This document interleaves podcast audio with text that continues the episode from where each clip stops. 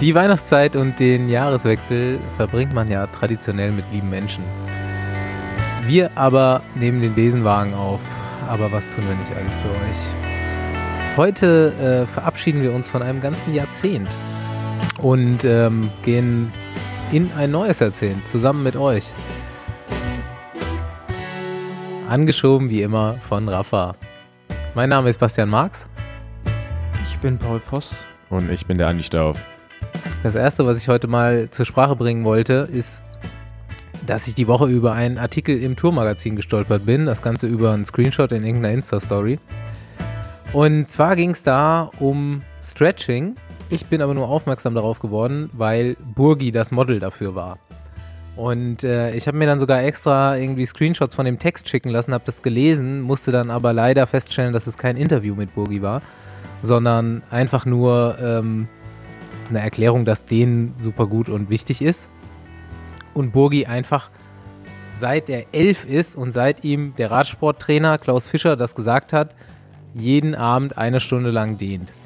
Und dann wurden zehn Dehnübungen oder so mit Fotos erklärt und Burgi war das Model dafür. Und ich dachte mir nur so, ah ja, vielleicht bereitet er ja schon mal so ein bisschen auf sich auf sein Leben nach der Karriere vor. Und ich wusste nämlich seit kurzem, dass er, äh, dass man mit so Sachen, so Instructor-mäßig, ähm, relativ gut Geld verdienen kann. Zu dem Thema könnt ihr alle mal diese Bikram-Doku auf Netflix gucken.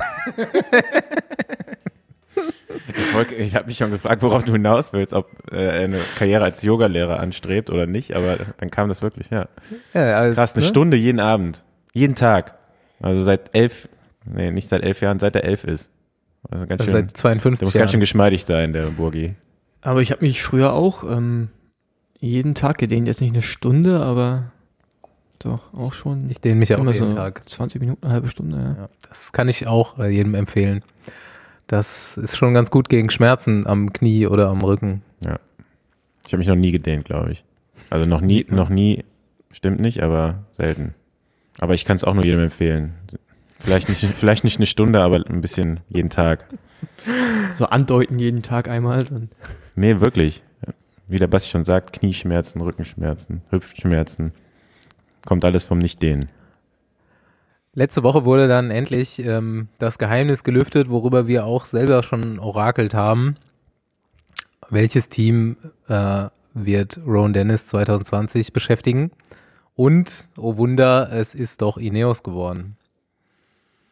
Ähm, auch zu dem Thema kann man direkt mal wieder was empfehlen, nämlich diesen ähm, What's Occurring Pod von Garen Thomas und ähm, Luke Rowe, wo Ron Dennis dann auch direkt zu Gast war und die ein bisschen darüber geredet haben. Man muss aber dazu sagen, wir haben ja mit dem Besenwagen auch schon viel Kritik an unserem Sound bekommen. Das ist wahrscheinlich der schlimmste Podcast soundtechnisch, den man auf der Welt findet. Aber interessant, wenn man es schafft, das Englisch und australische Englisch dann noch mit dem schlechten Sound zu entschlüsseln, dann ist cool. Ja, Leute, Ja, gut. Statements, hat euch das überrascht? Wechsel jetzt Ineos. Nö. Was meinst du, was er verdient? Gib mal, gib mal eine Schätzung raus. Boah, 2,50 Euro plus Die Prämien. Stunde. Boah, echt schwer zu sagen. Also ich habe da keine Vorstellung, wie der Vertrag gestaltet ist. Ne? Ich habe ja schon mal irgendwie gesagt, dass ich mir vorstellen könnte, dass er ein relativ niedriges Grundgehalt bekommt, dafür relativ hohe Prämien drin hat. Ähm, andererseits spielt bei Ineos jetzt Geld nicht so eine Rolle. Kann auch sein, dass er doch einen ganz guten Vertrag abgeschlossen hat. Ähm, dafür kenne ich ihn halt auch zu wenig und kann jetzt nicht so genau die Gespräche auch zwischen Teamleitung und dem, dem Athleten irgendwie nachvollziehen. So, vielleicht hatten die ein ganz gutes Gefühl und haben dem dementsprechend einen guten Vertrag angeboten. Vielleicht eher so Wundertüte. Na, ich glaube, es ist vielleicht auch interessant, dass ähm, sein Manager ja auch der Manager ist von Luke Rowe und ähm, auch äh, Jeremy Thomas und ich glaube noch einigen anderen da im Team. Das wird sicherlich auch eine Rolle gespielt haben bei den Verhandlungen, das gute Verhältnis zum Team und wie du schon sagst, die werfen ja auch mit Geld durch die Gegend. Ne? Also ich glaube Movistar oder nee, wer war noch? Ich glaube CCC, die waren ja auch relativ heiß im Rennen. War doch auch mal dein Manager, oder?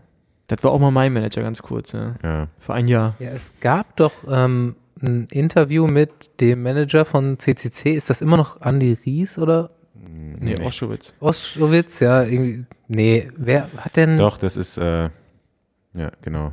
Oschowitz ist. Äh, Aber der war bei BMC auch schon Manager? Ja. Ja. Ja, okay. Schon, ja. So, Andi, Andi Ries war der, ist der Besitzer von BMC Genau, oder jetzt verstorbene War, Besitzer. genau. Aber mit Oschowitz gab es eben ein Interview und der meinte, zu einem gewissen Zeitpunkt dachte er schon, das wäre safe, dass Rowan Dennis zu denen kommt. Also die Verhandlungen müssen da auch relativ intensiv gewesen sein. Deswegen muss wohl auch ein halbwegs stabiler Preis dann irgendwo doch im Ja, aber Raum die, äh, das habe ich auch gelesen, aber das, das war schon ein paar Monate zurück. Also Mhm. das war noch vor, vor der Weltmeister, äh, Ah, okay. vor dem Weltmeistertitel und das war halt irgendwann, als die Bahrain-Sache so erstmalig in die Brüche gegangen ist. Da gab es Ja. schon die ersten Verhandlungen zwischen denen. Ähm, genau, aber da ist dann halt irgendwie nichts raus geworden und jetzt die letzten Monate war es ja relativ ruhig, aber ich denke mal auch der Deal mit Ineos, der wird schon ein bisschen länger äh, geschlossen worden sein. Aber ja gut. Ich bin mal gespannt, wie er da äh, nächstes Jahr fährt und ja, Olympia und Weltmeister, sowas halt. Ähm, stellen wir uns jetzt mal vor, man bekommt Rowan Dennis einigermaßen unter Kontrolle da bei Ineos. Was ist das einfach für ein Team, bitte? Jetzt hat man da ähm, theoretisch vier Grand Tour-Sieger mit Carapaz noch. Potenzielle, so Garen Thomas, Chris Froome, Egan Bernal, alle schon mal die Tour gewonnen, Carapaz noch dabei. Dann Rowan Dennis, äh, so fürs Teamzeitfahren, Filippo Ganna, Johnny Moscon, dann hat man noch gar nicht über Kwiatkowski nachgedacht oder so. Das ist schon relativ asozial auf jeden Fall, was die da abfahren. Ja, definitiv. Ähm, aber ich finde, ja, das ist so ein bisschen kam wie so Real Madrid zum besten Zeiten. Man holt halt ganz viele Superstars rein und man fragt sich ja manchmal, ob das nicht einfach irgendwie nur eine Taktik ist, um halt äh, quasi vom Feind oder vom konkurrierenden Teams halt die guten Fahrer wegzuholen, damit man weniger Konkurrenz hat. Also äh, ich sehe jetzt gerade nicht, warum man unbedingt noch einen Carapaz bräuchte. Also bei Ron Dennis sehe ich halt den Punkt noch so ein bisschen, aber Carapaz ist so, hätte, also hätte es auch nicht holen müssen, vielleicht Geld wahrscheinlich. Und ähm, ja, sicherlich auch einfach Fahrer wegkaufen. Ich meine, es war damals mit Richie Port so, als man gesehen hat, dass der kommt. Und ähm, ja, ich weiß nicht, ähm, ob, ob das immer, ob das immer so viel, also erfolgsversprechend ist auf lange Sicht Carap für die Fahrer. Carapaz war sicher billig. Ja, ich, ich bin gespannt aufs, aufs Line-Up bei der Tour dann auch. Ja, ich glaube, dass der, der Wechsel von Carapaz war tatsächlich irgendwie ein bisschen politisch auch.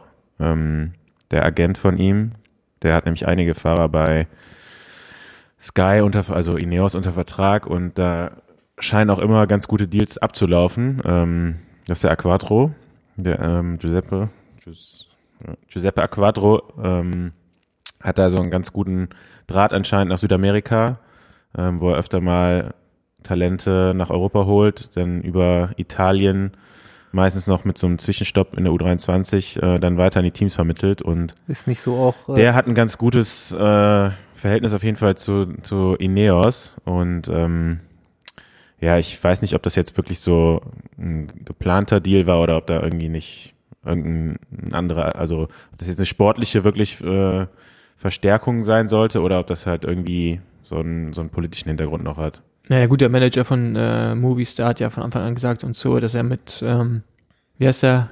Quattro Formaggi, äh, Aquarone? Aquadro, ja, Aquadro. Giuseppe Quattro.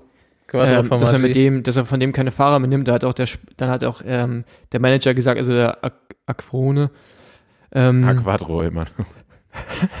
Das Lustige ist, wenn du was sagst, höre ich ihn nicht, weil mein Laptop quasi dein, was du sagst, unterdrückst. Deswegen weiß ich immer noch nicht, wer richtig heißt. Deswegen nenne ich ihn einfach weiter Quattro Formaggi.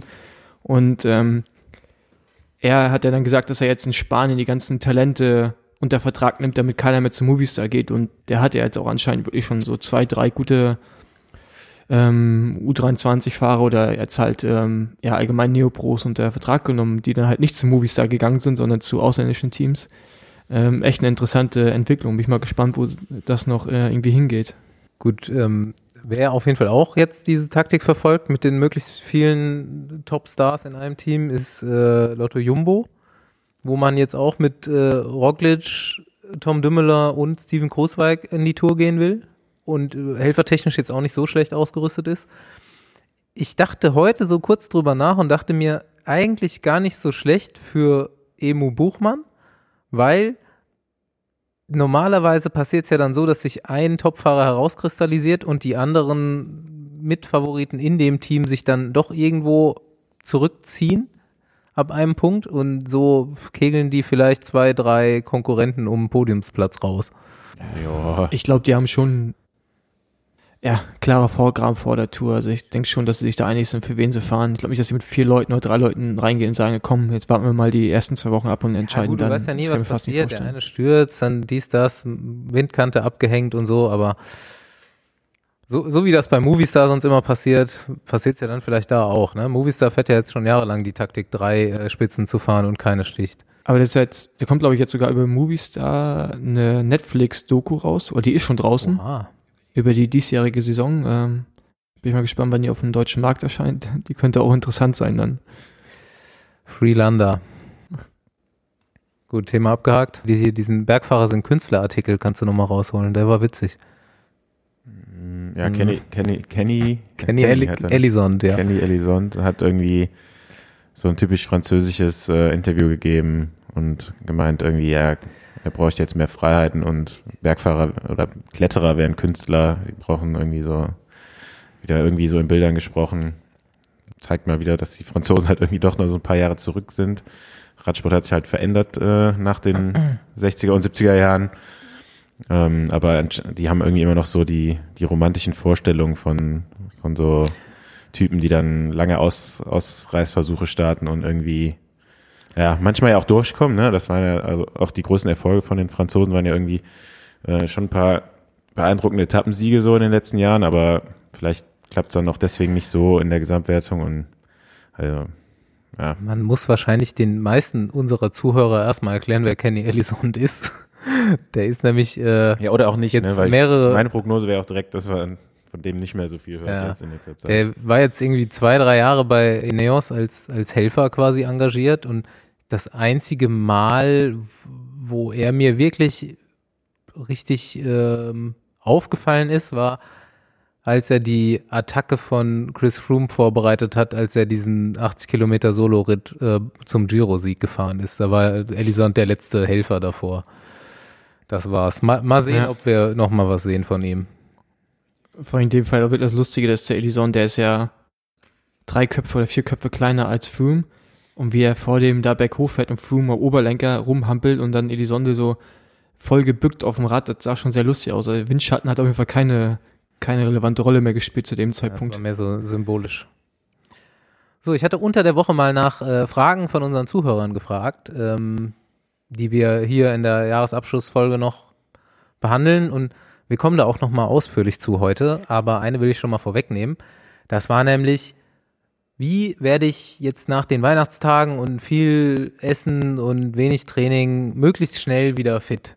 Und da haben wir auf jeden Fall eine äh, Lösungsvariante. Genau, weil die Frage habe ich mir auch gestellt. Ähm, ist eigentlich auch ganz einfach, man macht genau das Gegenteil.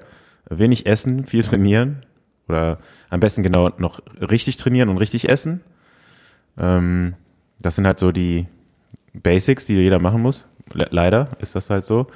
Ähm, oder wenn man es noch beschleunigen will, dann muss man das zwar auch noch machen, aber dann geht es vielleicht doch ein bisschen schneller. Dann ruft man den Dopingarzt seines Vertrauens an. Ähm, der einzige, der mir jetzt bekannt ist in Deutschland, der kann, glaube ich, gerade nicht. Ich weiß gar nicht, ob der noch immer in U-Haft sitzt, aber auf jeden Fall äh, ist er da irgendwie in den Adala-Skandal mit verwickelt. Und ähm, ja, da gab es jetzt auch kurz vor Weihnachten war das, da nochmal eine ja, für manche vielleicht überraschende Na Nachricht, für manche auch nicht. Also mich hat es jetzt nicht so vom Hocker gerissen, dass da noch irgendwie zwei äh, Radfahrer, auch Deutsche, äh, noch mit drin verwickelt sind. Und ähm, ja, die Namen wurden jetzt noch nicht genannt, es wurden Zeiträume genannt. In, Sag doch nochmal genau. Ich habe das irgendwie nicht ganz, ich habe es tatsächlich nicht ganz verstanden, auch nicht so voll verfolgt. Äh, das hat jetzt aber wieder Hajo Seppelt rausrecherchiert oder was? Äh, ja, genau, es hat Hajo Seppelt ähm, mal rausgehauen, aber um ehrlich zu sein, äh, gibt es ja auch nur dieses, diesen einen Tweet, ähm, den er rausgelassen hat und da haben, das haben dann Leute aus äh, verschiedenen Ländern in andere Kontexte rübergeworfen und anders irgendwie übersetzen auf einmal kamen dann andere Fakten raus, als sie wirklich irgendwie genannt wurden. Von daher habe ich auch ein bisschen Überblick verloren, was jetzt irgendwie Realität ist und was nicht. Auf. Aber ich glaube, der Fakt ist, zwei Sportler, die 2012 und 2013 in der Pro Tour gefahren sind, einer davon noch aktiv, der andere nicht mehr, haben an Tour, an der Tour teilgenommen, an Weltmeisterschaften.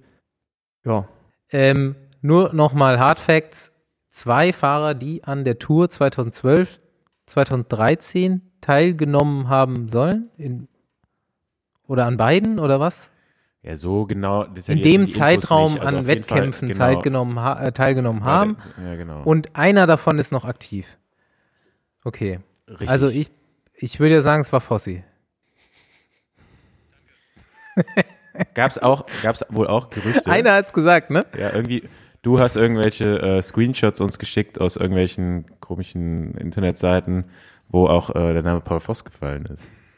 Aber dann, das ist halt wieder so das Problem, wenn Leute nicht richtig lesen können und nicht, also die, die Worte, die irgendwo stehen, nicht irgendwie richtig aufnehmen und dann irgendwelche Namen reinhauen. Dann Emanuel Buchmann wurde irgendwo auch genannt, wo ich dachte, Alter, der ist halt da noch gar nicht Rad gefahren, weißt du?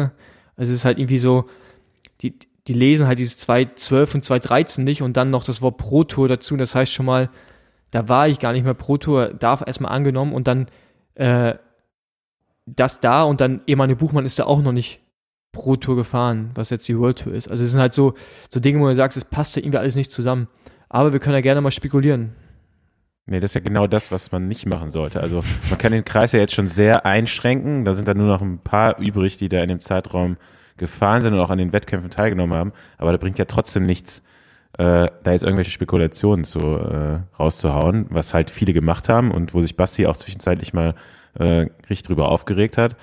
Ähm, aber gut, ich denke mal, lange wird es nicht dauern. Das wird auf jeden Fall rauskommen und dann wissen wir es alle. Ähm, aber du warst anscheinend für manche Leute doch schon verdächtig, Fossi, ne? Also, dass dein Name. Mein, meinen ja, habe ich Verein- nirgendwo gelesen. Verein Ich sag. Andreas Stauf. ihr, ihr wart beide zu der Zeit aktiv, oder? Ja. Geil. Aber nur einer von uns beiden war bei Miriam. Und keiner von euch ist mehr aktiv, also kann es nur einer von euch sein. Das stimmt. Richtig. Das stimmt. Ach, großartig, ja. Ja, äh, bleiben wir gespannt. Habt ihr noch irgendein Statement dazu? Oder warten wir, harren wir einfach der Dinge? Ja, nur, also das Einzige ist halt echt, dass man sehen kann, wie halt Social Media oder die ganze Hexenjagd dann das Ding irgendwie in eine falsche Richtung treibt und halt dann äh, Leute das Ding in Google, Translator reinhauen, um es irgendwie auf Englisch zu verstehen und dann kommen da ganz falsche Zusammenhänge raus und dann geht halt immer weiter durch Twitter oder äh, egal wo und dann kommen irgendwelche kuriosen Dinge am Ende des Tages raus. Das ist schon hart, ey. Und dann das Problem mit der Sache ist ja gerade echt, dass die einfach dass ja alle Fahrer, ich meine, du, du kannst ja die Liste aufrufen von aktiven Profis zu der Zeit, ne? Also es ist ja wirklich relativ einfach und dann grenzt du es halt schon ein. Äh, Hexenjagd ist auf jeden Fall ein gutes Wort dafür. Also so kommt mir das auch komplett vor. Und als, als würden die Leute Ja, aber So. eine Hexe ist ja irgendwo dabei. Ja, ja. Also. Auf Social Media einfach Zwei. nur darauf warten, endlich mal wieder jemanden an die Wand stellen zu können und sich so riesig darüber freuen. So kommt mir das vor. Nein, das ist auch, also ich finde es ja auch in Ordnung, dass man das, dass man sucht und hinterfragt und auch das anspricht. Darum geht es ja gar nicht. Was ja viel schlimmer daran ist, was es auch Hajo Seppelt macht, obwohl, also ich meine, nichts gegen seine Arbeit, die ist gut und ich, wie gesagt, sonst wären wir doch nicht, wo wir sind, wenn er jetzt nicht irgendwie die, diesen Journalismus betreiben würde, aber halt das einfach so einen Raum zu stellen und dann Sportler, die unschuldig sind, halt dann irgendwie so verfragen. Also Leute kommen ja auf die zu und fragen die, ja, und dann jeder hat im Kopf, ah, ist es, ist es ein Buchmann, der es gar nicht sein könnte, weil er zum Zeitpunkt gar nicht aktiv war. Werden irgendwelche, Ra irgendwelche Namen in den Raum geworfen, die sind dann erstmal da mit verbunden, obwohl sie damit gar nichts zu tun haben. Und das halt eher das Problem. Deswegen frage ich mich manchmal, ist es gut, so, so eine Scheiße mal wieder anzuteasern? Ich weiß, es geht um Klickzahlen dann irgendwie, wenn das Ding rauskommt, macht es einen schönen Boom. Das wissen wir alle, aber ja, ist halt schon für die, die damit nichts zu tun haben, einfach nicht schön. So. Ja, das stimmt auf jeden Fall. Ich bin auch mal gespannt, also wird jetzt auch nicht wirklich kleine Wellen schlagen, wenn ich mir das so überlege. Ähm, ich meine, der deutsche Radsport, was Sponsoren und Rennveranstalter äh, angeht, sowieso steht gerade nicht so gut da. Ähm, wenn da jetzt noch ein aktiver deutscher Fahrer wieder in was verwickelt wird, dann äh, kann ich mir vorstellen, dass es da auf jeden Fall nicht förderlich sein wird. Ähm, naja, warten wir mal ab und dann werden wir bei Gelegenheit nochmal drüber sprechen müssen.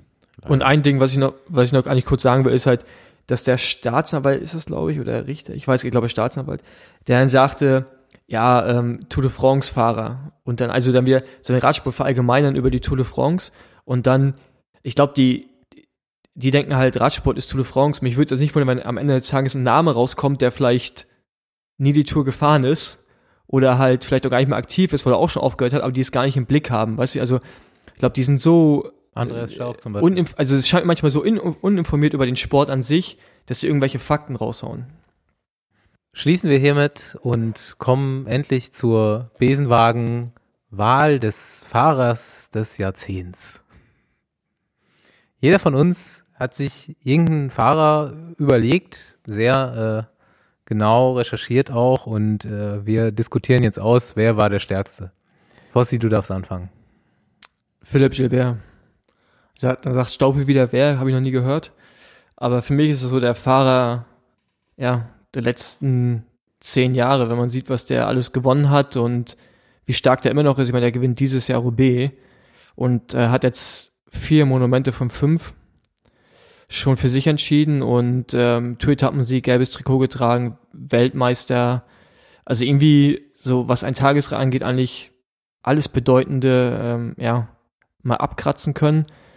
Ähm, klar, eine Tour wird er nie gewinnen, also eine große Rundfahrt, aber ja, für mich einfach einer der größten Rennfahrer. Und wenn ich den jetzt halt auch so sehe, ich meine, ich bin mit dem selbst reingefahren, dann kriege ich halt auch so ein, also selbst jetzt noch in Mallorca Trainingslager hatten wir das gleiche Hotel mit äh, Lotto Sudal, dem Team, wo er hinwechselt und äh, dann kommt er halt entgegen auf der Treppe, obwohl man, obwohl man ihn kennt, aus seinem Radrennen gefahren ist, denkt man dann trotzdem, okay, krass, krasse Persönlichkeit. Das ist für mich halt, für mich ist das halt irgendwie so ein Radsportstar. Noch viel mehr als ein Cancellara oder so.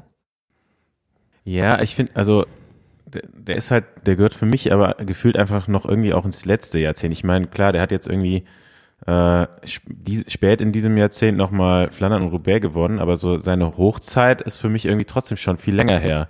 Also, mh, keine Ahnung, ist irgendwie nicht so präsent in den, in den letzten Jahren, halt irgendwie so, hat, im Gegenteil, ist halt auch echt in der Versenkung äh, verschwunden, nachdem er da irgendwie jahrelang in Ardennen äh, alles von vorne bis hinten gewonnen hat. Ähm, und hat jetzt nochmal eigentlich gegen Ende seiner Karriere nochmal so ein, so ein Hoch. Aber also für mich ist auf jeden Fall nicht der Fahrer des Jahrzehnts. Klar, man kann ihn jetzt, äh, man kann ihm das alles nicht absprechen, was er da gewonnen hat, aber für mich gibt's halt mindestens noch einen Fahrer, der da drüber steht. Ähm, und dass es kein GC-Fahrer sein wird, ist ja klar. Also wir müssen ja schon, muss ja schon ein richtiger Rennfahrer auch sein. Behalt dir das vor, da mache ich erst. Ist natürlich der High von Messina. GC-Fahrer, aber auch dreimal ein Monument gewonnen schon. Deswegen eigentlich auch, weil er eben äh, zumindest mehr im Repertoire hat als andere GC-Fahrer. Ich habe noch mal geguckt, was er in diesem Jahrzehnt alles gewonnen hat. Und es sind zwei Giro-Gesamtsiege, ein Tour-Gesamtsieg, ein Welter-Gesamtsieg, hat zweimal Lombardei-Rundfahrt gewonnen, einmal Sanremo, sechs Giro-Etappen, sechs Tour-Etappen, zwei Welter-Etappen, war zweimal italienischer Meister, hat fast Olympia gewonnen, Schade ist auf die Fresse geflogen kurz vorher. Und äh, für Fonsi 800 Euro reingeholt dieses Jahr. Also ganz klare äh, Nummer, Vincenzo Nibali. Also es klingt alles auch überzeugend, aber für mich gibt es halt wirklich nur einen Fahrer des Jahrzehnts, der halt wirklich für das Jahrzehnt steht, weil er auch erst 2010 wirklich Profi geworden ist. Ist halt Sagan, ne? Also ich meine, der ist allein in den zehn Jahren ist er davon ist er dreimal Weltmeister geworden. Äh, ich weiß gar nicht, wie viele grüne Trikots er jetzt gewonnen hat mittlerweile. Ich, sieben? kann das sein? Also fast ein Jahrzehnt lang das grüne Trikot bei der Tour gewonnen. Ähm, jetzt hier alles aufzuzählen, wird auch ein bisschen lang, aber auf jeden Fall auch alles über die zehn Jahre, über die letzten zehn Jahre. Na gut, da möchte ich aber jetzt eigentlich schon wieder streiten, weil ich habe gerade auch ein bisschen Angst bekommen, als du gesagt hast, ja, beim Gilbert ist ja schon so lange her. Seine erfolgreichste Saison, ne, das war halt in welchem Jahr, Staufi? 2011. Richtig. Und das war dieses das Jahrzehnt. Ja, genau. Auch, Aber auch, es ist halt, wie gesagt, schon fast Jahre. zehn Jahre her. Ich gebe dir recht, es gehört irgendwie noch mit in dieses Jahrzehnt, wenn man sich die Zahlen anguckt. Aber da Philippe Gilbert halt schon seit 1998 Profi ist, gefühlt, ähm, und wirklich konzentriert seine großen Erfolge. Was ist das für eine Argumentation? Wir reden von diesem Jahrzehnt. Jahrzehnt fängt bei 2010 an und geht bis 2019, Junge. Ja, gut, das ist dann halt dein Argument, dass du sagst, wenn einer Anfang des Jahrzehnts und Ende des Jahrzehnts irgendwie mal erfolgreich war und dazwischendurch irgendwie nicht viel von ihm zu sehen war. ähm, mal erfolgreich. Ja gut, aber ich meine, guck mal nach, wann Gilbert die ersten Rennen gewonnen hat. Das, das geht alles noch, das hängt noch so aus dem letzten Jahrzehnt mit rüber und es, für mich halt geht keiner Übersagern, der in den letzten zehn Jahren wirklich jedes Jahr irgendwelche Riesenerfolge gefeiert hat und das kontinuierlich über zehn Jahre für mich einfach äh, mit Abstand der Fahrer des Jahrzehnts. Äh, wir hatten uns vorher aber schon mal auch kurz darüber unterhalten und das eigentlich schon mal ausdiskutiert. Und ähm, im Endeffekt sind wir uns einig, wer äh, der Fahrer des letzten Jahrzehnts ist. Und ähm, wir sagen das einfach jetzt alle auf drei. Eins, zwei, drei. Andreas, Stauf.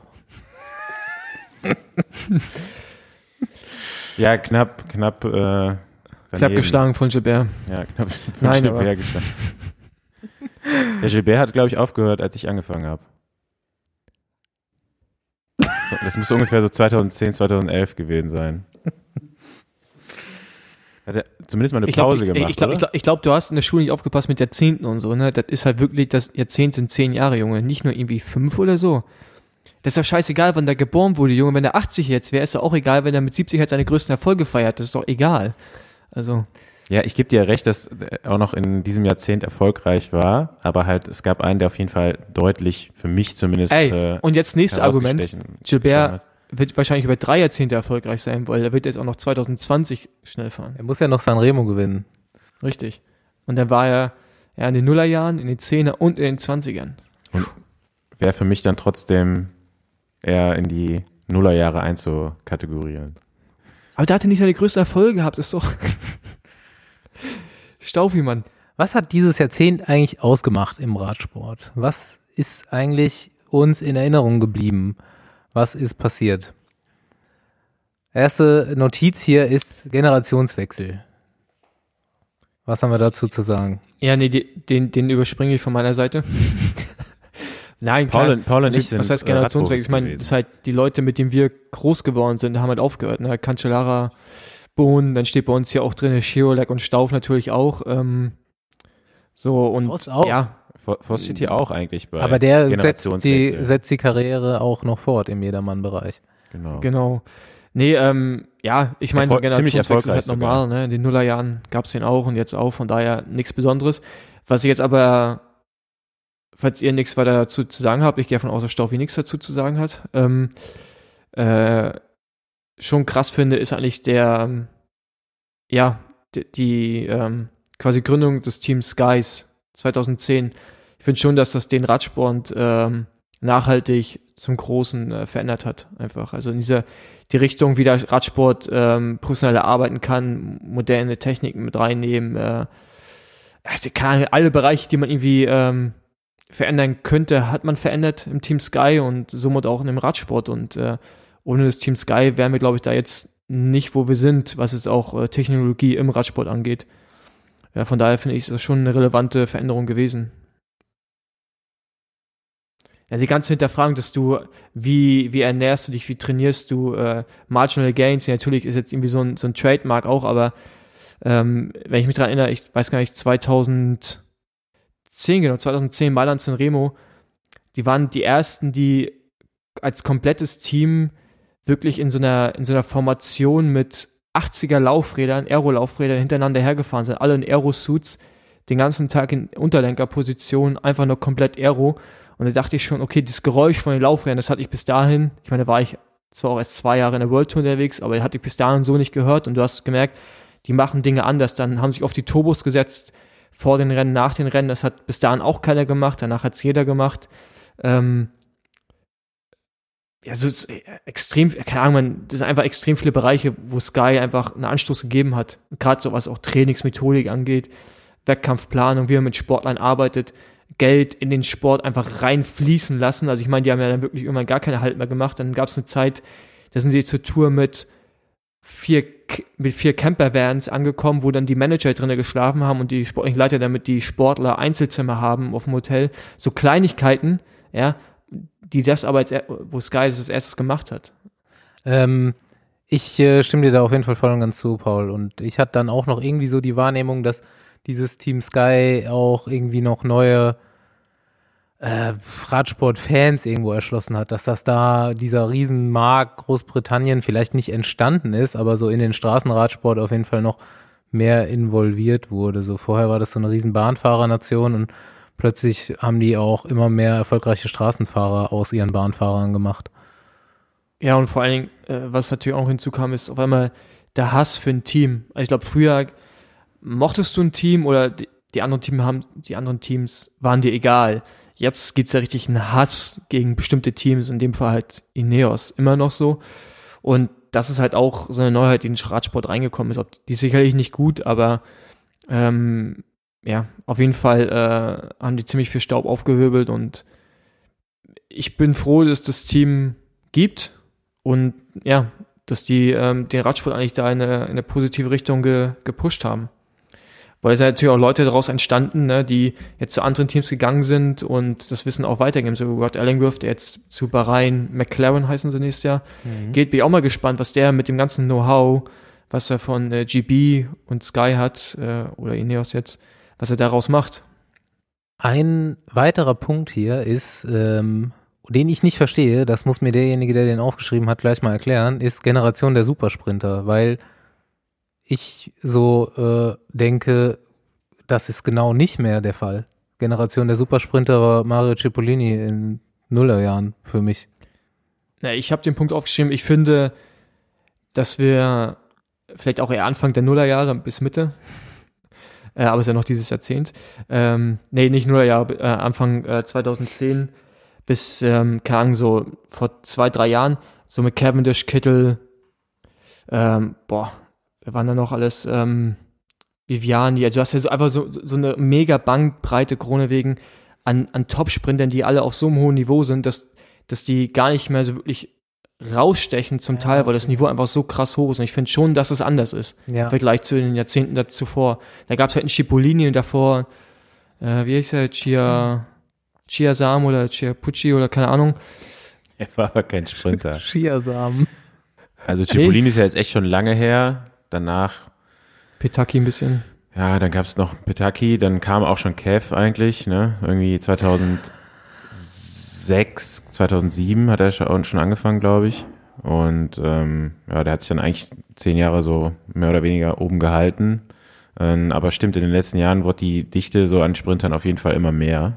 Ähm, Jetzt verstehe ich das auch. Also so macht es definitiv Sinn. Jetzt gibt es auf jeden Fall sehr, sehr viele sehr gute Sprinter. Ja, ob das jetzt alle Supersprinter sind, weiß ich nicht. Wenn man Mario Cipollini zu dem Thema befragt, dann sagt er, die sind alle Fliegengewichte, außer Marcel Kittel, der war noch irgendwie, der war noch okay. Ähm, ja, ja, schwer, schwer zu sagen, ob man da jetzt sagen kann, Supersprinter. Ähm, Supersprinter sind eigentlich so die großen fünf vielleicht an Siegen gemessen, ne? So, da gehört dann auf jeden Fall noch ein André Greipel mit rein. So, ja, hatte ich vergessen, Entschuldigung. Ja. Ähm, André, das war nicht mit Absicht. So, vielleicht alle, die über 100 Rennen gewonnen haben in ihrer Karriere. So, vielleicht dann. Also Dazu gehört Kittel aber nicht. Am Ende. Ja, vielleicht ist Kittel war einfach der Übersprinter für ein paar Jahre, aber ist nicht dann in der Geschichte als Supersprinter dabei, sondern zählt dann ja, halt einfach nicht dazu, so, zu denen, die halt über mehrere Jahre viele Radrennen gewonnen haben. Ne? Ich finde so Leute, die 100 Radrennen in der Karriere haben, das sind halt schon echt so die großen Namen der letzten Jahrzehnte, was Sprinter anging. Aber da, da kann man natürlich auch streiten, wie viele Tour-Etappen hat er gewonnen? Ich glaube 22, 24, irgendwie so. Also auf jeden Fall über 20. Ich glaube, er hat 98 oder 96 Siege. Das ist natürlich, ähm, ja gut, klar, das, die 100 nicht okay, geknackt, das ist dann prozentual. Jetzt, das zählt noch mit dazu, das stimmt, das zählt noch mit dazu macht Andi nochmal eine Ausnahme jetzt, aber auch nur, weil er es ist. Willst du das kurz noch nachrecherchieren, oder? Ich meine, Cavs Important ja, sind das okay, alles, 89, 89 äh, Rennen gewonnen, 14 Tour-Etappen. Ähm, ja, wird vielleicht doch noch übrig bleiben als einer der letzten Supersprinter vielleicht. ja nicht, gut, wenn schon, wenn schon Chippo sagt, das ist der einzige, mit dem man was anfangen kann, dann muss man den auf jeden Fall drin lassen. Wer kommen so langsam jetzt zum Ausblick. Man soll ja nicht zu lang zurückschauen in die Vergangenheit, sondern in die Zukunft blicken. Und äh, womit wir anfangen, ist, das ähm, haben wir letztes Jahr auch schon gemacht, mal auf die Trikots zu gucken, die es nächstes Jahr so gibt. Und das Erste, was mir bei der Recherche des Ganzen aufgefallen ist, ist, viel Neues gibt's nicht. Ja. Naja, ich finde, also habt ihr Bardiani, CSF, wie sie heißen, gesehen? Ich habe nur äh, World Tour geguckt. Das ist ein Wo italienisches, äh, wie heißen die? Heißen die nächste immer noch Pro Conti? Nee, die heißen noch anders, Ah, oder? Ja, der, äh, äh, das, das Zepter des hässlichen Teams der Welt ist äh, abgegeben, ne? Von, was war das vorher, Cube? Ähm, hier, äh, Wanty Group Vanti, Gobert von oder Vanti Wanty Gro- Gobert. Gobert zu erklär, wie das Trikot aussieht. Zu Bardiani, ja, ich muss es gerade erstmal selber aussuchen. Das ist jetzt auch pink, glaube ich, mit grün, bin ich der Meinung, aber ich äh, muss mich gerade nochmal Bardiani. Das ist eine völlig legitime Kombo, Pink und Grün, hallo? Also, Ja, ja, also also auf der Love Parade 1999 äh, wärst du damit auf jeden Fall relativ weit gekommen, glaube ich. Ja, das tut weh auf jeden Fall in den Augen. Ähm, muss man sich anschauen. Ist ein, ist ein sehr weirder Mix und ist für mich auf jeden Fall so auf Nummer eins der hässlichsten Trikots 2020. Aber sind auch wieder rum Italiener, von daher eigentlich schon wieder fast schick, weil die übertreiben es ja gerne mal. Ja, Ja, die Italiener, die spielen da schon so ein bisschen auf einem anderen, auf einem anderen Planeten, was das angeht. Ähm, ziehen es auch durch, insofern ist da fast zu sagen, es ist okay. Die, ich sehe hier auch ein, äh, ein Teambild mit den neuen Trikots und da fahren die noch so ein, so ein Shallow-Lenker an dem Rad, was sie da haben. Den, Ja, klar, den, den. Newton Shallow, richtig geil. ja. Schöne äh, 90er Jahre Technik. Ja, ansonsten bin ich da echt die, ähm, die Trikots der World Tour durchgescrollt und ähm, da hat sich nicht so viel getan. Bahrain sieht ganz neu aus. Gefällt mir nicht. Ja, sagen irgendwie viele. Ich finde es gar nicht so so schlecht, muss ich Ich sagen. finde das Fahrrad Also- okay, aber Bahrain ist jetzt orange, so wie auch vorher schon viele. Und so ein bisschen hellblau drin. Also das ist natürlich, äh, das ist das Schwierige für mich. Also ich finde, wo du jetzt sagst, die Italiener bleiben ihrer Linie treu, äh, das machen die Belgier auch irgendwie. Also die sehen auch immer aus wie so belgische Trikots halt, ne? Die belgischen Continental Teams und belgischen World Tour Teams äh, unterscheiden sich dann nicht irgendwie von der von der Art irgendwie tausend kleine Sponsoren mit mit noch irgendwie draufgepackt. Und farblich Deswegen- ziemlich unaufgeregt. Genau. Äh, man tauscht vielleicht mal die, die Farben von oben nach unten, aber Genau. auch die, die, die letzten Jahre hat sich ja nicht viel getan. Ja. Ähm, wobei das natürlich auch immer so ein bisschen am Sponsor liegt, der dann Wobei- bleibt. Letztes Jahr hatte Lotto noch dieses weird lustige Fotoshooting, ne? Mit den Trikots. Das haben sie dieses Jahr nicht mehr gemacht. Mit Pokémon und weiß nicht mehr genau, wer das war. Matti Breschel oder was? was, äh, was ich sagen muss, dieses, das neue Trikot von Israel Startup Nation heißen die, glaube ich, ne? Ähm, sieht man auch direkt, dass ein italienischer Sponsor mit an Bord ist, weil das Trikot sieht mir auch ein bisschen zu unaufgeräumt aus, zu wuschelig. Also irgendwie, ähm, man erkennt nicht so richtig, was sie eigentlich damit ausdrücken wollen, finde ich. So, das, das K von Kartuscha ist ein bisschen zu groß und dann irgendwie, irgendwie sieht das ganz ähm, irgendwie so unaufgeräumt aus. Also das gefällt mir auch gar nicht. Ich, ich hatte es Ähm, mir schlimmer ja. vorgestellt. Ich finde es gar nicht so schlecht. Es könnte auch ein Vereinstrikot sein, aber. Fünf. Welches ich eigentlich ganz cool finde, ist Education First. Hat sich aber auch nicht so viel getan, oder? Hätte ich jetzt gedacht, da Ja, haut man ein vielleicht bisschen, noch mal ne? einen raus. Aber eigentlich jetzt so farblich oder in, wenn ich es jetzt von weitem sehe, äh, dann sehe ich keine Veränderung. was sagen wir zu NTT? Ich finde es eigentlich ganz, ganz Ist gut. halt das Klassischste von allen. Ich finde es auch super, Ja. aber äh, gab es halt auch jetzt schon mehrmals. Aber ist trotzdem gut und besser als vorher. Ja, nee, sonst äh, ist da wirklich noch bis jetzt nicht so viel passiert. Die AG Dessert-Jungs haben immer noch eine kackbraune Hose. Die sehen genauso aus wie Ähm. vorher. Lotto Jumbo hat sich jetzt auch nicht großartig verändert. Ist eigentlich auch dasselbe. Sunweb ist eigentlich auch dasselbe. Drexel Gafredo ist zwar irgendwie auch dasselbe, aber immer noch vorne bei mir. Ja, immer noch klassisch schön einfach, ne? Wobei die sehen im nächsten Jahr so ein bisschen, also Lotto und die sind jetzt irgendwie von den Farben genau gleich. Ähm, bin ich mal gespannt, ob man die so schnell auseinanderhalten kann. Ähm, ansonsten, ich finde das Ineos-Trikot eigentlich am coolsten. Also nicht so. Ja, Beko- ich, ich mag das das. Ineos, ich finde es auch ganz cool, ich mag das Ineos-Logo gar nicht. Das, das passt irgendwie nicht ins Bild. Das sieht so, so billig aus im Vergleich zu, den, zu dem Farbverlauf, oder nicht? Ja, gut, also Logos auf Radtrikots sehen immer scheiße aus, aber gehören halt irgendwie zum Profi-Radsport mit dazu. Also da Find ich ich finde es Ja, noch irgendwie okay. Also man sieht es ja auch nicht die ganze Zeit. Ne? Du, Movistar sieht richtig billig aus auch. Ja, also ich finde schon Israel, finde ich am, tut mir Billigsten. leid, finde find ich nicht so schön. Hm? Das wäre jetzt Nee. so mein, das sieht, das sieht echt nicht gut aus, ne? das würde ich mir jetzt nicht kaufen, wenn ich Fan wäre. Quicks, Ähm, Quicksteps auch eigentlich, finde ich dämlich. Also grundsätzlich irgendwie die Farbverteilung, die neue cool, aber dass man das dann wie so eine Latzhose gestaltet hat, Ja, das ist ja keine Latzhose, sondern das soll eigentlich ja die, der Umriss von einem Wolfskopf sein. soll ist natürlich ist natürlich schön gesagt, wenn es halt nicht so ist. Ja, aber ist ja auch nur so, wenn man die Arme hochhebt, ne? Wenn sie in der Siegerpose sind. Sonst, Ja, das sind die eigentlich immer. Also Ja, das stimmt wirst du natürlich, schon immer ja. erkennen, Okay. erkennen können. das ist ein gutes Argument. Aber Staufi, also das heißt, wenn wir dir zum Geburtstag einen Ineos-Kit schenken, dann ziehst du es immer an. Nee, das hänge ich mir dann auf. Nein, natürlich nicht. Also spar dir das Geld. Werde ich mit Sicherheit Besenwagen nicht, bezahlt. Mit, mit Sicherheit werde ich das nicht tragen. Außer Ineos, gib mir nochmal Vertrag und bezahlt mich dafür. Dann würde ich vielleicht nochmal machen. Aber auch nur vielleicht. Müsste schon viel Geld sein. Mehr als Ron Dennis. Damit ich nochmal, Also 3,50 Euro. ja. Aber die können sich auf jeden Fall die Prämie für einen Zeitfahrweltmeistertitel sparen dann. Ja gut, dann hätten wir ja auch die Aderlass-Frage gestellt, wer der aktive Profi ist, äh, wenn du bei Ineos wieder unter Vertrag wärst. Besenwagen Bleigießen. Wer gewinnt nächstes Jahr die wichtigsten Rennen? Ich sag das Rennen, ihr sagt, wer gewinnt. Mailand Sanremo. Gilbert. Ich sa dann Einfach dann sage ich einfach, dass Sagan das endlich mal gewinnt. Paris-Roubaix. Dann könnten wir eigentlich sagen, wer das, wenn einer von den beiden gewinnt, dann ist der auch der Fahrer des Jahrzehnts, oder? Nee, ist sowieso Sagan, aber selbst wenn er es nicht gewinnt. Nee, ist ja auch Gilbert eigentlich. Ja. Ich glaube aber trotzdem eher, also ich könnte mir gut vorstellen, dass Sagan mal gewinnt.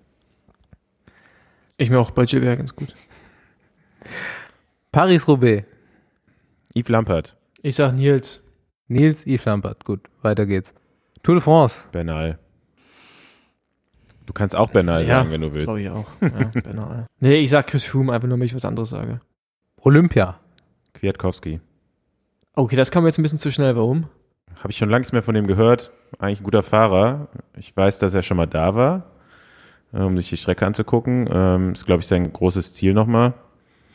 Ich bin gespannt. Also ich fände es cool eigentlich. Also auf Olympia werden relativ viele heiß sein dieses Jahr. Das Rennen ist auch sehr hart. Da können wirklich gute Fahrer, vielleicht sogar GC-Fahrer stechen.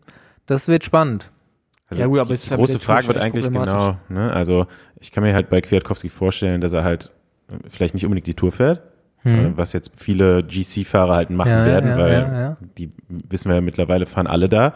Also komplettes Ineos Line-up wird da sein. Äh, Wismar, Jumbo wird halt auch viele Fahrer hinschicken, die eigentlich auch Favoriten für Tokio wären. Ähm, deswegen kann ich mir das eigentlich so ganz gut vorstellen. Ich sag Remco. Stabiler Tipp. Es wird nächstes Jahr die härteste Weltmeisterschaft geben seit Ewigkeiten. Ja, Jetzt erstmal ganz kurz, wenn Remco nochmal so einen Schritt macht, oder also dann, weil er eine Tour irgendwann mal gewinnt, aber weiß nicht, also irgendwie traue ich dem alles zu momentan. Wie der sich entwickelt, das ist schon einfach zu krass. Ja, es gibt Jo, ja noch weiter. Zeit, es gibt ja noch einen Zeitfahrtitel bei Olympia zum Beispiel. Ein schweres Zeitfahren, glaube ich. Aber ich finde es eigentlich interessant, dass der auch eher so Richtung Ardennen-Klassiker jetzt gehen wird. Ähm, klar, also vom Fahrer, vom Typ her oder vom äh, passt das schon eher dahin. Aber dass er jetzt schon ja so früh quasi da äh, sich komplett darauf spezialisiert, finde ich spannend irgendwie. Und ich bin auch mal gespannt, wie viel er sich dann wirklich noch entwickeln kann. So, ne? Das ähm, Ja. bleibt ja auch immer die Frage. Also Ja. irgendwo ist ja für jeden mal Schluss. So, und er ist halt ziemlich früh dran. So ist Hat halt die Frage, ob er dann Pubertät? wirklich äh, dann Ja. über Jahre immer besser wird oder ob der halt jetzt schon ziemlich gut ist und halt nicht mehr so viel besser wird. Ne? Und Ich glaube, Pubertät hebt er sich für nach der Karriere auf. ich finde, ich würde ihn halt nicht so als Favoriten für Olympia direkt nennen, weil halt dafür fehlt ihm vielleicht noch ein bisschen die Erfahrung so. Also der hat halt generell so von Renntaktik eigentlich noch nicht so viel äh, gelernt, sag ich mal, weil er halt bei den Junioren einfach alles abgehängt hat und die Rennen, die er dieses Jahr gewonnen hat, hat er das genauso gemacht. Aber das wird wahrscheinlich auch nicht immer so funktionieren. Und wenn ja, dann gut, dann ist er auf jeden Fall ein Top-Favorit. Aber wenn es so ein bisschen taktisch, auf taktische Spielchen hinausläuft, dann kann ich mir vorstellen, dass da vielleicht noch ein bisschen was fehlt. Noch ein paar Gala-News, ähm, weil wir auch ein High Society Informationssender sind hier. Er ist wieder zusammen mit seiner Freundin.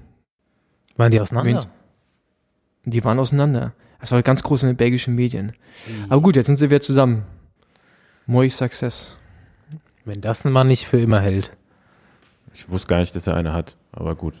Doch, doch, der hat doch irgendwie so, hast du nicht, hast du nicht die Da muss man die Gazetten lesen, Junge, die belgischen. Der, äh, Teamarzt dann direkt gesagt hat bei der Einschulung bei Quickstep zur Freundin so, Der Du bist, jetzt eine, du bist jetzt eine Radprofi, Ehefrau, deine Pflichten sind so und so. Hast du das nicht erzählt? Nee. Okay. War es Ich habe es auch irgendwo gelesen, ja. in der Radsportgala der belgischen. Gibt's nur auf Belgisch. Ja, ähm, Zeitfahr Olympia ist auf jeden Fall das Jahresziel von Ron Dennis. Und da kann ich mir auch vorstellen, dass man da wieder äh, ganz stabile Wetten abschließen kann zu kleinen Quoten. Ja, Weltmeisterschaft nochmal. Irgendwelche Tipps? Siebenmal, Valverde. siebenmal richtig, richtig lang bergauf. Also sieben Kilometer, zehn Prozent, siebenmal. Sechs, sieben Kilometer. Weil werde. Nee, Weltmeister war er jetzt schon mal, das brauchen wir nicht mehr. Ja, wenn die, wenn es vor ein paar Jahren gewesen wäre, dann hätte ich auch Valverde gesagt, direkt. Ähm, ich kann mir vorstellen, vielleicht ist er jetzt doch ein bisschen zu alt schon. Ja, ganz ausschließen würde ich nicht, aber ähm, nee. Junge, der, der fährt als Vorbereitung fährt der, fährt der Giro, Tour, Olympia, Vuelta und dann zur WM, Junge. Der, der braucht einfach nur, weißt du, setzt sich aufs Rad und der fährt einfach los. Wie ein Moped. Und hört immer aufzufahren. Also ich weiß schon, wen du sagen wirst. Würdest. Aber du, du bist ja jetzt hier war er noch nicht, Spiel ne? raus. Ja, okay, alles klar. Ähm, er war tatsächlich noch kein Weltmeister. Wir reden hier gerade von Nibali. Hm, ist auch schon ein bisschen in die Jahre gekommen mittlerweile. Ähm, ja, wird willst- einfach mal so, so spannend, ob es jetzt doch noch mal einen Alten gibt, ähm, weil ja gerade so die die Jungen im Kommen sind. Gerade so ein bisschen der Trendwechsel äh, passiert im Radsport, dass die Leute halt doch schon irgendwie im, jungen Jahren am Höhepunkt ihrer Karriere angelangt werden ähm, oder vielleicht angelang, angelangt werden. Ähm, boah, fällt mir jetzt auf Anhieb auch so gar keiner ein. Dumoulin. Dumoulin, ich sag, Dumoulin wird Weltmeister. Gut, Valverde Dümmeler. Okay, dann ähm, kommen wir jetzt wie angekündigt zu den Fragen, äh, die uns Besenwagen-Hörer eingesendet haben. Wir haben da auch relativ hart rausgefiltert. Die erste Frage, äh, die wir behandeln, ist Moinsen, ist, ist Snooze ein Thema im Radsport? Wenn ja, wie weit verbreitet ist es? Andreas Staub. Nee, noch nie gehört. Ähm, ich weiß nicht, Thema äh, wird daraus gemacht, ne? Also es gab ja schon verschiedene ähm, Gib, gib mal erstmal eine ganz kurze Einleitung für Also wer das, wer noch nicht weiß, wo genau. Snus ist äh, ein Tabakerzeugnis, so wie es da drauf steht. Äh, kommt aus dem skandinavischen Raum. Ähm, sind so, muss man sich vorstellen, wie kleine Teebeutel. Die sind da mit ja, so einem feuchten Tabak gefüllt und den legt man sich unter die Lippe und nimmt dann das Nikotin über die Schleimhäute auf.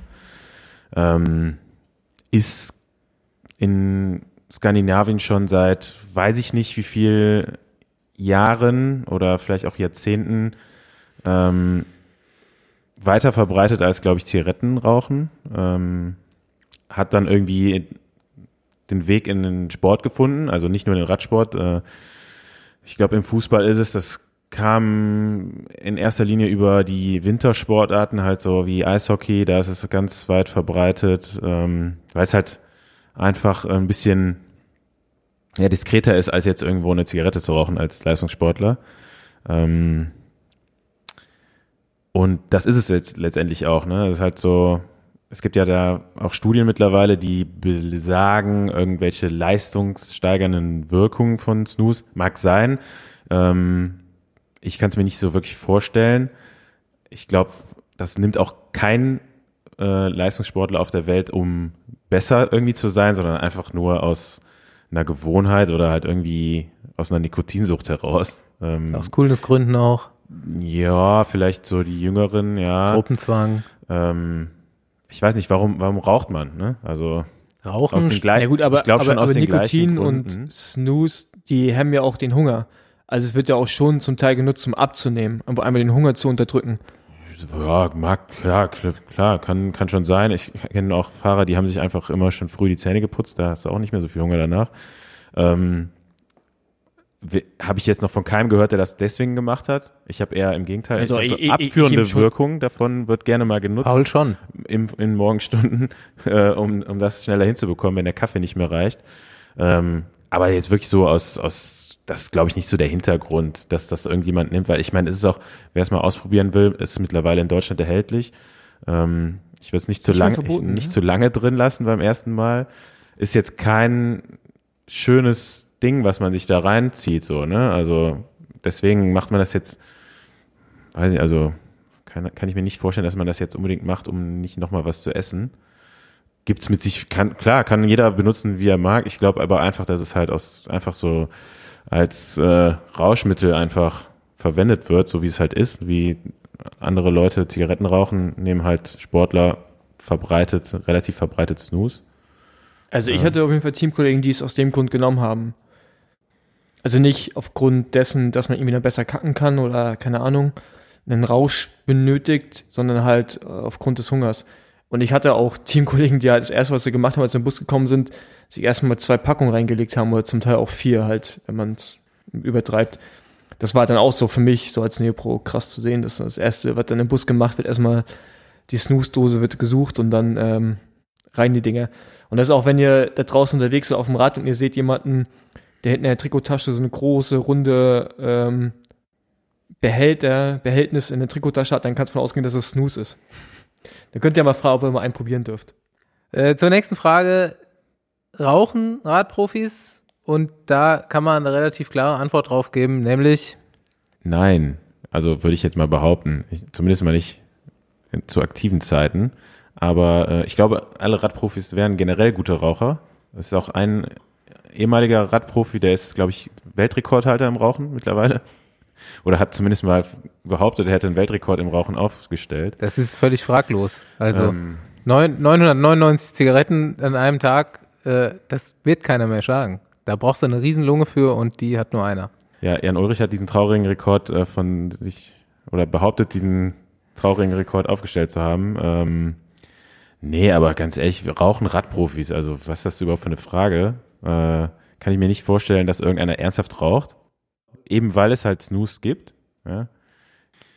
Nächste Frage war, ist jetzt eigentlich Plan Z und Besenwagen so wie Bushido und Flair? Nee, ist nicht so. Ähm, ich weiß nicht, wer Bushidos Karriere verfolgt hat, aber wir haben das Verhältnis äh, zu Rick Zabel und Plan Z, dem Sportpodcast, haben wir eher so wie das Verhältnis von Abu Chaka, vom Abu Chaka-Clan zu Bushido. Ähm, Rick hat uns eine Generalvollmacht gegeben über seinen Podcast und äh, der gehört uns. Der kann ja gar nichts machen, ohne dass wir ihm das erlauben oder verbieten. Völlig richtig. Er wird komplett produziert auch. Auch der, äh, wir können ja direkt mal ein bisschen Werbung machen für unseren Zweig-Podcast. Äh, Gibt es nämlich auch demnächst wieder mal live in Köln, Live-Podcast, äh, Rick Zabel, auch von Fabian komplett produziert dann. Flair könnte so Carsten Miegels sein. Der macht einen Podcast? Ja, doch, Windkante. Nie gehört. Wie groß muss ein großes Blatt sein? Also ich würde sagen, ab unter 53 ist kein großes Blatt. Nee, eigentlich nicht. Habe ich dann aber auch keins. Ja gut, aber es ist, auch, ist nicht deine Schuld.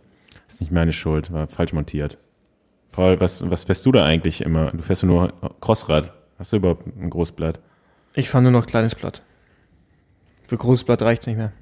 So, jetzt äh, werden wir nach der Aussicht vom Bundesfossi zur Radbundesliga 2020 gefragt. Das ist natürlich jetzt ein etwas längeres Referat. Vielleicht kannst du das kurz und knapp äh, vermitteln, was da auf uns zukommt 2020. Ja, das war's schon.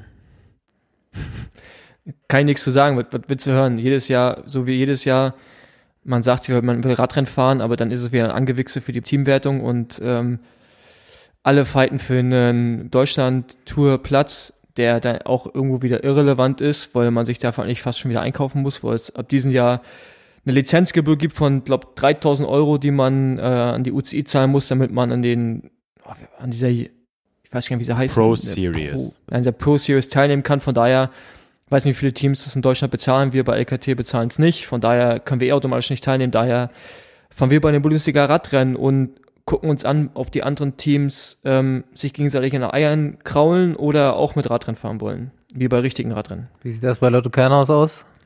Äh, ich wollte noch mal kurz dazu was sagen. Ist das überhaupt schon sicher, dass man wieder über die Bundesliga-Gesamtwertung bei der Deutschlandtour teilnimmt? Ja, das sicher ist da nichts. Ich glaube, die wissen selbst nicht, was sie machen wollen, aber sicherlich ist das ein Gradmesser. Aber ich habe jetzt schon von einigen Ecken gehört, dass die die Lizenz nicht lösen werden, also die 3000 Euro nicht bezahlen. Von daher kann es gut sein, dass wir eh automatisch auf vier Teams runter sind, die das nur bezahlt haben und dann ist die Nominierung schon durch. Hm, ja, ich habe gehört, dass die Deutschlandtour eigentlich auch ein bisschen noch mehr wachsen will, ähm, auch noch mit mehr World Tour Teams als sowieso schon fahren will. Ich kann mir vorstellen, dass nur noch zwei KT Teams nächstes Jahr bei der Deutschlandtour starten. Und ich kann mir auch vorstellen, dass die weggehen von den bisherigen Nominierungskriterien. Also ich weiß nicht, wonach es dann gehen wird. Ähm, Sponsoren, dann, aber ist ja auch in Ordnung, ja. Ähm, das liegt ja dann im Ermessen des Veranstalters und werden dann wahrscheinlich auch zwei Teams sein, die da fahren, es verdient haben, da zu fahren, werden wahrscheinlich auch welche nicht fahren, die es verdient hätten. Also das ist halt einfach immer so, wenn es nur begrenzte Startplätze gibt. Ähm, ja, sonst, Bundesliga bin ich jetzt sonst nicht so der große Fan von, muss ich auch äh, ja nochmal sagen. Wer ist denn der beste Nachwuchs im Moment in Deutschland nächstes Jahr? U23, was kommt so? Ich finde, da sticht keiner heraus. Also ich würde jetzt keinen, wenn du jetzt auf die Bundesliga abzielst, würde ich jetzt keinen sagen, dass man vorher sagt, boah, ja, der ähm, zieht das Ding durch. Also ich meine, selbst so einer wie ähm, Jonas Rutsch, der überragend war in der U23-Szene international zum Teil, hat in der Bundesliga jetzt auch nicht bei jedem Rennen alle rasiert. Ne? Also ist es schwierig vorherzusagen, wer da, wer da gewinnt, finde ich. Oder wer der beste U23-Fahrer wird. Ja, schwer zu sagen. Ähm, zumal wir auch das da ein paar Farmteams haben oder Devo-Teams, wie sie heute heißen, ähm, die viele von den deutschen Talenten aus den Junioren äh, abgenommen haben in den letzten Jahren, die gar nicht so in der Bundesliga vertreten sind. Ähm, die fahren halt bei Sunweb und jetzt im nächsten Jahr bei dem Nachwuchsteam von Wismar Jumbo. Hm. Ähm, da sind auf jeden Fall einige gute dabei. Ob die jetzt in der Bundesliga in Erscheinung treten, wahrscheinlich eher weniger. Ähm, nichtsdestotrotz sind auch in der Bundesliga noch ein paar ganz gute unterwegs und muss man einfach mal abwarten, wie die sich dann so entwickeln. Ne? Da spielen ja immer viele Faktoren mit rein bei so einem jungen Fahrer. Aber ich kann gerade mal die Rennen nennen, wenn ihr es wollt. Und zwar am 5.4. in Düren, quasi bei euch um die Ecke, dann ab äh, 10.5. in Chemnitz, bei mir im Osten, dann am 16.5. Südpfalz, dann 17.5. Deutsche Bergmeisterschaft in Linden, dann in äh, Öschelbronn, quasi bei Stuttgart am 19.6. Deutsche Meisterschaft Zeitfahren. Dann Auenstein am 28.06., am 18.07. in Lugau. Das wird übrigens von unserem äh, werten Sponsor, dem Michael Müller, der im LKT gehört, veranstaltet. Am 19.07. auch in Lugau. Dann Nürburgring am 26.07. Dann deutsche oh, Mannschaftszeitfahren gibt es auch wieder, habe ich gehört. Darf man diesmal mit zwei Teams fahren. Ah, vier Fahrer. Ich weiß nicht, ob das stimmt. Ob du da mehr weißt, Staufi? 100 Dann geht es wieder in Osten nach Sebnitz und Das dann das. Finale in Sauerland, bei der Sauerland-Rundfahrt, was so für mich so das, ja, eigentlich so das, das äh, eigentlich richtig bedeutendste Rennen ist in der ganzen Serie, wo man sagen kann, das ist halt ein richtiges Radrennen vom Kurs her und von der Fahrweise. Da nehmen die sich halt wirklich richtig auseinander immer noch. Ja, kann dann jeder, der irgendwo in der Nähe ist, mal gerne hinkommen zu so einem Bundesliga-Rennen. Ähm, auch wenn es manchmal vielleicht von innen nicht so spannend ist, weiß man ja von außen nicht, was da so unbedingt abgeht. Und zum Zuschauen ist dann eigentlich doch immer ganz cool, immer so ein relativ äh, hochgerätiges Fahrerfeld in Deutschland zu sehen. Das ja leider nicht mehr so oft äh, zu sehen ist bei den wenigen Profirennen, die man hat. Ich habe jetzt gerade auch gecheckt und äh, entschuldige mich dafür, dass ich die komplette Folge lang schon Lotto Jumbo gesagt habe. Dabei ist es mittlerweile schon seit einem Jahr Jumbo Wismar. Wo jetzt äh, Wismar Jumbo, Jumbo Wismar. Jumbo Wismar, Jumbo ja. Wismar. Ich komme ich komm auch nicht klar. Egal, zur letzten äh, Fanfrage und vielleicht auch zur wichtigsten, wo steckt Ulle? Ich weiß es nicht. Ich habe gehört, er ist im äh, Schwarzwald. Chillt da ab und es geht ihm eigentlich nicht so schlecht, aber genaue Informationen habe ich nicht. Ist ja echt im Schwarzwald. Das habe ich mal irgendwo gehört, ja. Ähm, aber was er da genau macht und wie es ihm wirklich geht, da habe ich keine Infos drüber. Ich- aber mein letzter Stand war, dass er wieder in Deutschland ist, im Schwarzwald und Ich meine, mir hätte das sogar der Rick Sauser gesagt. ich meine, ich hätte dir das gesagt. Kann auch sein. Oder der hat's be Rick Sauser, der, unser Schwarzwald-Experte, bitte melde dich, äh, falls du Informationen zu Ulle hast. Falls du ihn irgendwo gesehen hast, durch den Schwarzwald flitzen sehen. Oder in der, Oberkörperfrei. in der, in der Eisdiele. Da, da wir ja öfter gefragt werden und da auch immer noch, ich kann es mir gar nicht vorstellen, unsere Besenwagen-Playlist immer wieder ein Thema in Instagram-Stories ist und ihr das anscheinend gar nicht so schlecht fandet, wir aber irgendwie ähm, musikalisch zu unbewandert sind, euch die ganze Zeit neue äh, Lieder zu präsentieren, haben wir uns überlegt, wir holen doch da einfach einen ins Boot, der dessen Blut die Musik ist 8000 Watt und Full Force voraus. Die neue Playlist von Besenwagen X 8000 Watt ist jetzt am Start. Da gibt es immer die freshen Tunes für drin, draußen oder im äh, Cybernet. Ähm, mein Tipp für den ersten Tune ist äh, Automatic featuring Peaches von Wolfram, Wolfram Amadeus. Und ihr wisst Bescheid, Full Force Jo. voraus. Ja, keine Ahnung. Was ich, so, damit, damit bin ich immer schlecht. Mit Tschüss sagen. Ich würde sagen, am liebsten würde der Basti auch immer Besenwagen machen, live. Ja, ich würde 24 Stunden am ich Tag. würd am liebsten die ganze Zeit Besenwagen machen und das, ich kann mich schlecht verabschieden, aber es muss halt sein. Also macht's gut. Bis zum nächsten Mal. Ciao. Ciao.